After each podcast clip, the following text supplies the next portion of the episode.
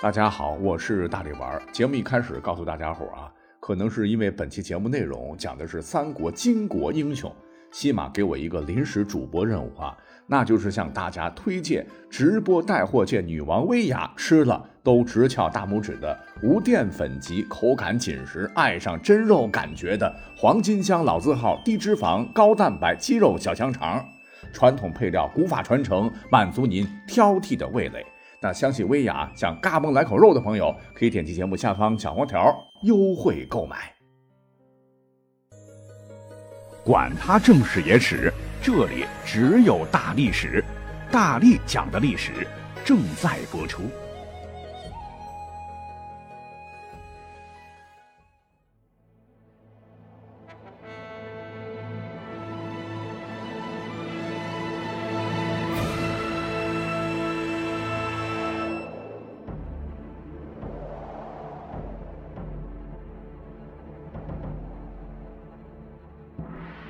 滚滚长江东逝水，浪花淘尽英雄。三国近两千年以来，国人都对这段历史津津乐道。无论是兴复汉室三顾茅庐的刘备，文武全才、萧瑟秋风观沧海的曹操，任才上计虎吟江东的孙权。这些耳熟能详的历史人物，共同演绎了一出气吞万里山河、英雄创世的辉煌大剧。在《三国演义》所编撰的剧本当中，全书描写人物共有一千一百九十一人，其中武将四百三十六人，文官四百五十一人。但总体来看，书中百分之九十以上全都是清一色的本性男儿。争雄斗狠，形象突出，似乎都是他们主宰着历史，奠定着三国。书中虽然有六十多名女性，但有名有姓的也就只有蔡琰、曹娥、李春香；有名无姓的有貂蝉一人，其他不是有姓无名，或者就是无姓无名。这不禁令人好奇：难道说在乱世，女人只能走开吗？要知道，三国大约是一千万人口。按一比一来算的话，一定有将近五百万的女人。难道说她们的光芒注定会被淹没于历史的尘埃吗？我的答案当然不是。男女各顶半边天，三国时期女性一定也是推动三国进程的不可或缺的力量。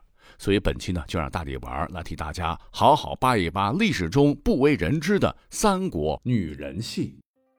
您可能会说。小说当中最出名的貂蝉、孙尚香，你肯定要多琢磨来讲吧？他们的故事我听的耳朵都起茧了。嘿嘿，你还真猜错了，咱们是历史节目哈。东汉末年乱政的权臣董卓，并非是被王允的养女貂蝉施展美人计策反吕布杀死的。貂蝉是罗贯中虚构出来的人物，那历史上并不存在。你说我讲啥？而大名鼎鼎的孙尚香，不管是在正史还是野史，都没提到过。刘备确实娶过孙权的妹妹，但《三国志》只是轻描淡写的称之为孙夫人。而尚香一名，据说是罗贯中借用了别的戏剧里边的人物名字，都是小说家演。而下面我要首先介绍给大家的三国女性翘楚，不是别人，乃是诸葛亮的贤内助黄氏。根据《襄阳记》云，说黄承彦者高爽开烈，为面南名士，为诸葛孔明曰：“闻君则父，身有丑女，黄头黑色，而才堪配。”黄承彦乃是当时名士，哈，与庞统、庞德公、司马徽、徐庶等人交好，人脉资源极其丰富。一次开玩笑的对还未初出茅庐、英俊帅气、年十九的诸葛亮说。听闻你在挑老婆，吾有一位生得黄头发、黑皮肤、相貌丑陋的女儿，但才能和你相配，要不如取之？从诸葛亮岳父的话语间，后世一直以为诸葛亮的老婆一定特别丑，颜值特别低。实际上并非如此。当年皇室刚十四，那搁到现在就是未成年呐。女孩还小，毛发色素未沉着，稀疏泛黄，非常正常。而所谓的皮肤黑，之前有个歌手我蛮喜欢，就是中国好声音的选手，唤作吉克隽逸。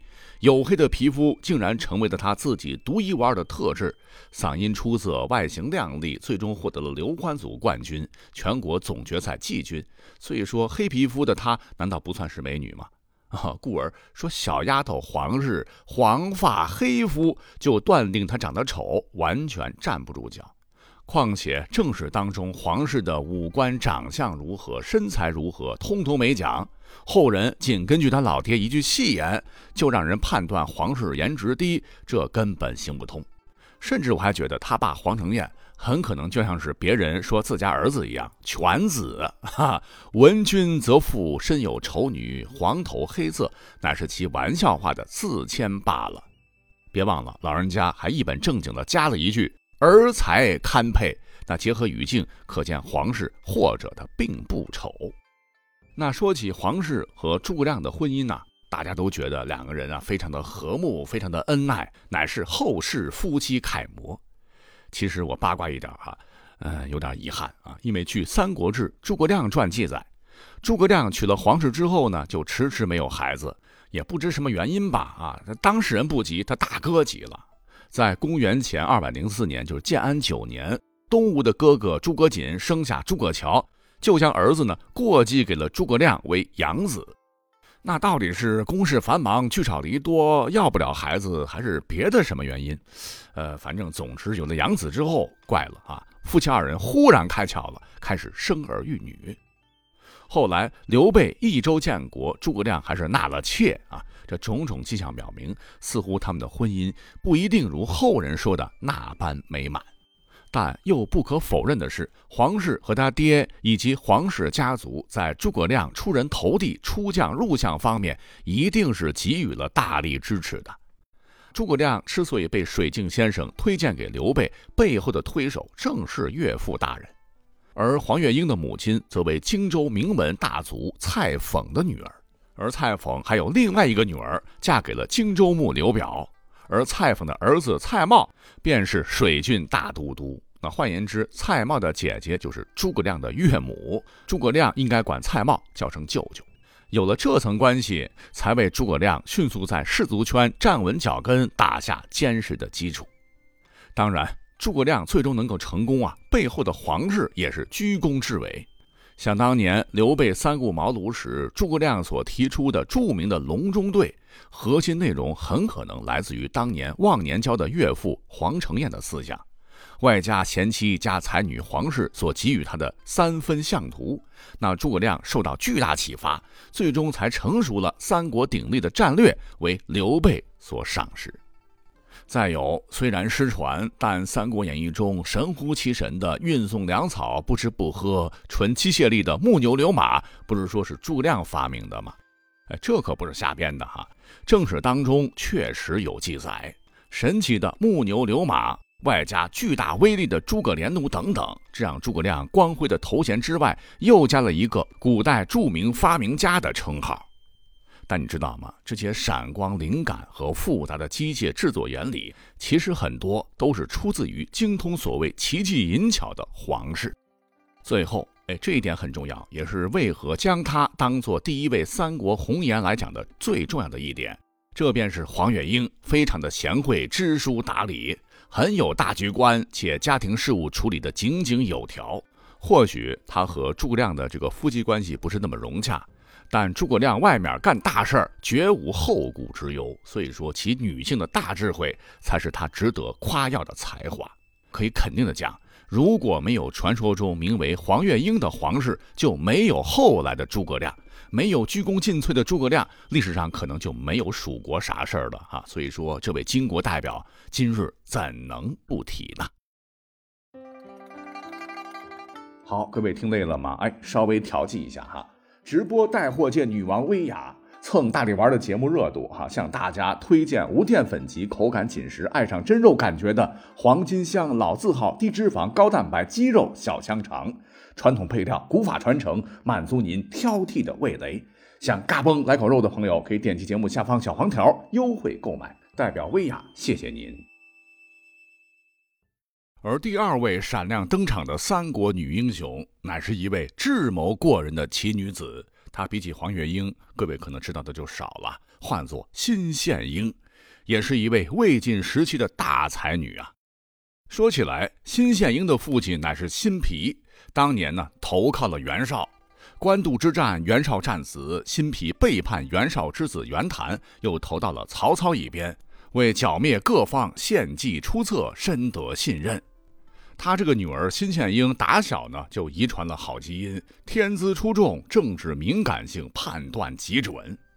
说是在公元二百一十七年，曹操的儿子曹丕被立为魏王继承人。曹丕忍辱负重多年，费尽心机，终于阴谋阳谋，从弟弟曹植夺过储君之位。一时间得到消息，情绪失控，撕掉了伪装，高兴的是手舞足蹈，竟抱着谋士辛毗的脖子大叫道：“辛先生，你可知我现在多开心吗？”年仅十九岁的小献英知道这个事情以后，摇头叹气道。太子是未来的君主，守宗庙护社稷，那接过如此重担，不应该战战兢兢吗？现在倒好，跟疯狗一样高兴，怕这样下去，国家的命运堪忧啊！果不其然，当上皇帝的曹丕，比起开疆拓土的曹操差远了。史书曾客观地评价说：“文帝天资文藻，下笔成章，博闻强识，才艺兼盖。”就看起来文学艺术方面造诣不错，但加之旷大之度，立公平之诚，迈志存道，克广德心。哈，就是说你曹丕要是再大度点儿，再公平点儿，志向再大点儿，再仁德一点儿，则古之贤主何远之有哉？言下之意，你曹丕离圣贤之主还差得老远呢。事实证明，仅一代之后，曹魏成了什么模样，辛宪英竟一语成谶。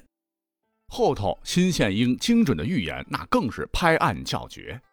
说是在公元二百四十九年，小皇帝曹芳在大将军曹爽的陪同下，大摇大摆的去高平陵祭拜曹操，结果都城空虚。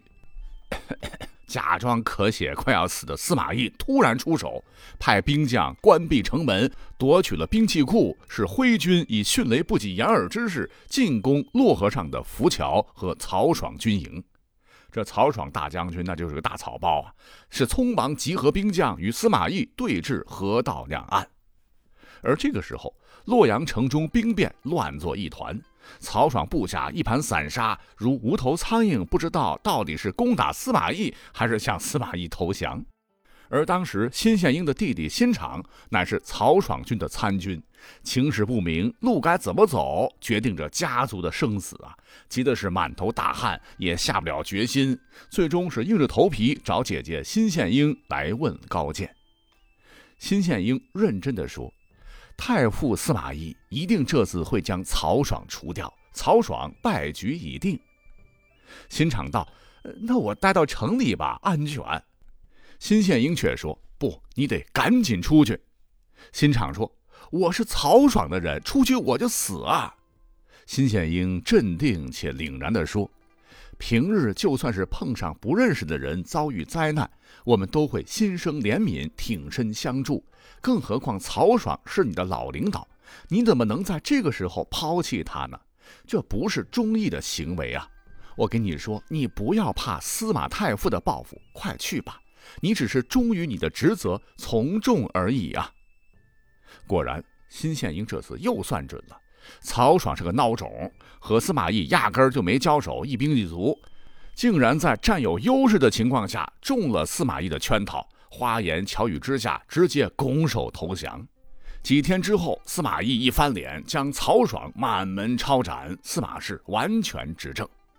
这个时候，马上有人跳出来说：“辛昶等人是站在咱们对立面的，也都干掉吧。”但司马懿却笑了笑：“唉，他们是忠义之人，各为其主，怎么能追究呢？反而是给了辛昶官做。”新厂不仅没事还落了个忠义之名，不禁感叹：多亏有这么一位目光如炬的好姐姐呀！你看，辛宪英只用从众而已，就料到司马懿剿灭曹氏必定要收买人心，才会让家徒免于灾祸。那又过了十余年，还有一则故事啊，将辛宪英定位为三国最强女性预言家。这是个什么事儿呢？呃，说是在公元二百六十二年，司马昭任命大将钟会为镇西将军、都督关中军事。辛宪英得知以后，竟然是摇头叹息，说一定要灭蜀了。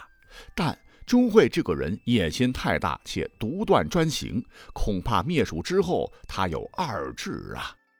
说辛宪英的亲儿子叫杨秀啊，一年以后，没想到竟然被钟会征调担任参军。亲儿子呀，辛宪英这次直接急了哈，赶紧对儿子说：“钟会到关期上任，为娘就担心出事儿。这回可好，咱家祸事来了。”杨秀当时也慌了，那那那那怎么办呢？他说：“你该去去，但是要活命啊，一定要小心谨慎，心存人数才能安全呐。”果真，钟会灭蜀后不久，在成都造反，魏军自相残杀，尸横遍野，死了很多人。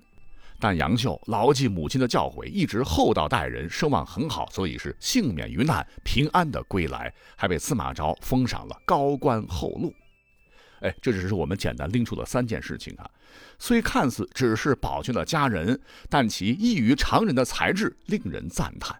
你要知道，乱世之秋，先别讲什么国家大义，能活下去才是王道。那搁别人，整个家族早就被灭几回了。故而呢，后人赞曰：“善于料事如此，而又能料人，真女中之英才耳。”哎，太遗憾了，一口气十五分钟，篇幅不够了。还有几位精彩历史人物的故事，咱们找机会再讲。